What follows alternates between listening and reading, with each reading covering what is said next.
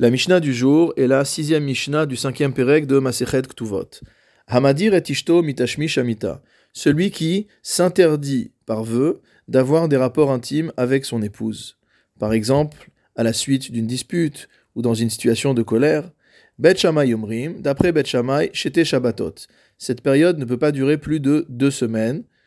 En effet, nous voyons dans la Torah que si jamais une femme a accouché d'une fille, elle a une période d'impureté de deux semaines, c'est-à-dire que la Torah envisage qu'il y ait une période de deux semaines d'impureté durant laquelle il n'y a pas de rapport entre le mari et la femme, et donc ce n'est pas extraordinaire si le mari fait un tel vœu. Bet Hillel Omrim Shabbat Achat, d'après Bet Hillel, ça ne doit pas durer plus d'une semaine, étant donné que le fait d'accoucher est quelque chose d'exceptionnel, on ne peut pas le comparer au fait de se disputer entre époux qui est euh, commun et courant. Et donc on va comparer plutôt la dispute à quelque chose de plus courant, qui est simplement la période de Nida. Donc Deoraita, la période de Nida toute simple, est une période d'une semaine. Donc Beth n'envisage pas que le mari puisse se séparer de sa femme par un vœu pendant plus d'une semaine. Que se passe-t-il à l'issue de la semaine dont a parlé Beth ou des deux semaines dont on parlait Beth Shammai, à l'issue de cette période-là, le mari a l'obligation de répudier sa femme et de lui verser le montant de sa ketouba, puisque en s'interdisant d'avoir des rapports avec elle, il ne remplit pas ses obligations d'époux. La Mishnah continue Hatalmidim yotzim le Talmud Torah shelo birshut. Les étudiants de Torah mariés, donc ce qu'on appellerait aujourd'hui les avrechim, peuvent quitter leur ville pour aller étudier sans demander la permission à leur épouse, shloshim pendant une durée de 30 jours, c'est-à-dire qu'il est concevable que quelqu'un qui doit étudier la Torah puisse s'absenter pendant 30 jours de chez lui, de son foyer, pour aller le faire. À Poalim, en ce qui concerne les gens qui travaillent, Shabbat Achat, ils ne peuvent pas quitter leur maison pour travailler plus d'une semaine sans l'autorisation de leur épouse. Haona Ha'amura Batora. La Mishnah en vient donc à nous expliquer quelle est la fréquence des rapports qui est obligatoire selon la Torah, ce qu'on appelle la mitzvah de Ona, la mitzvah d'intimité conjugale qui incombe à l'homme. Hatayalim Becholium.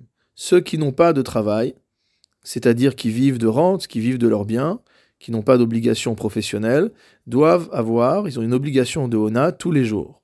Ensuite, quitte à la femme de dire si elle renonce ou pas à cette euh, obligation du mari, mais le E, en tout cas, c'est ce qui leur incombe.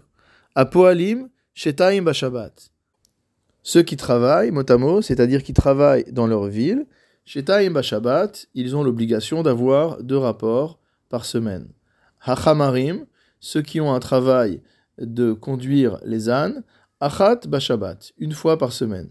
Hagamalim, Achat Lishloshim Yom, ceux qui sont chameliers, une fois tous les 30 jours. Hasapanim, les marins, Achat, les shishim, les shisha chodashim, une fois tous les six mois. D'ivré Rabbi Eliezer, c'est la vie de Rabbi Eliezer. Donc nous voyons que la mitzvah de Ona, la fréquence des rapports qui sont obligatoires pour le mari, euh, dépend de la profession, de l'occupation professionnelle. Le Barthénora donne une précision importante, ou Mishaya bitrilato baalumanut sheonato kerova, celui qui avait au début, lorsqu'il s'est marié, un travail qui lui permettait d'avoir une fréquence importante de rapports. Ou bikesh, rechoka. Et il a voulu changer de métier et prendre un métier dans lequel l'obligation conjugale est plus, plus éloignée, moins fréquente. Ishto me'akevet alav, son épouse a le droit de l'empêcher de faire ce changement de travail.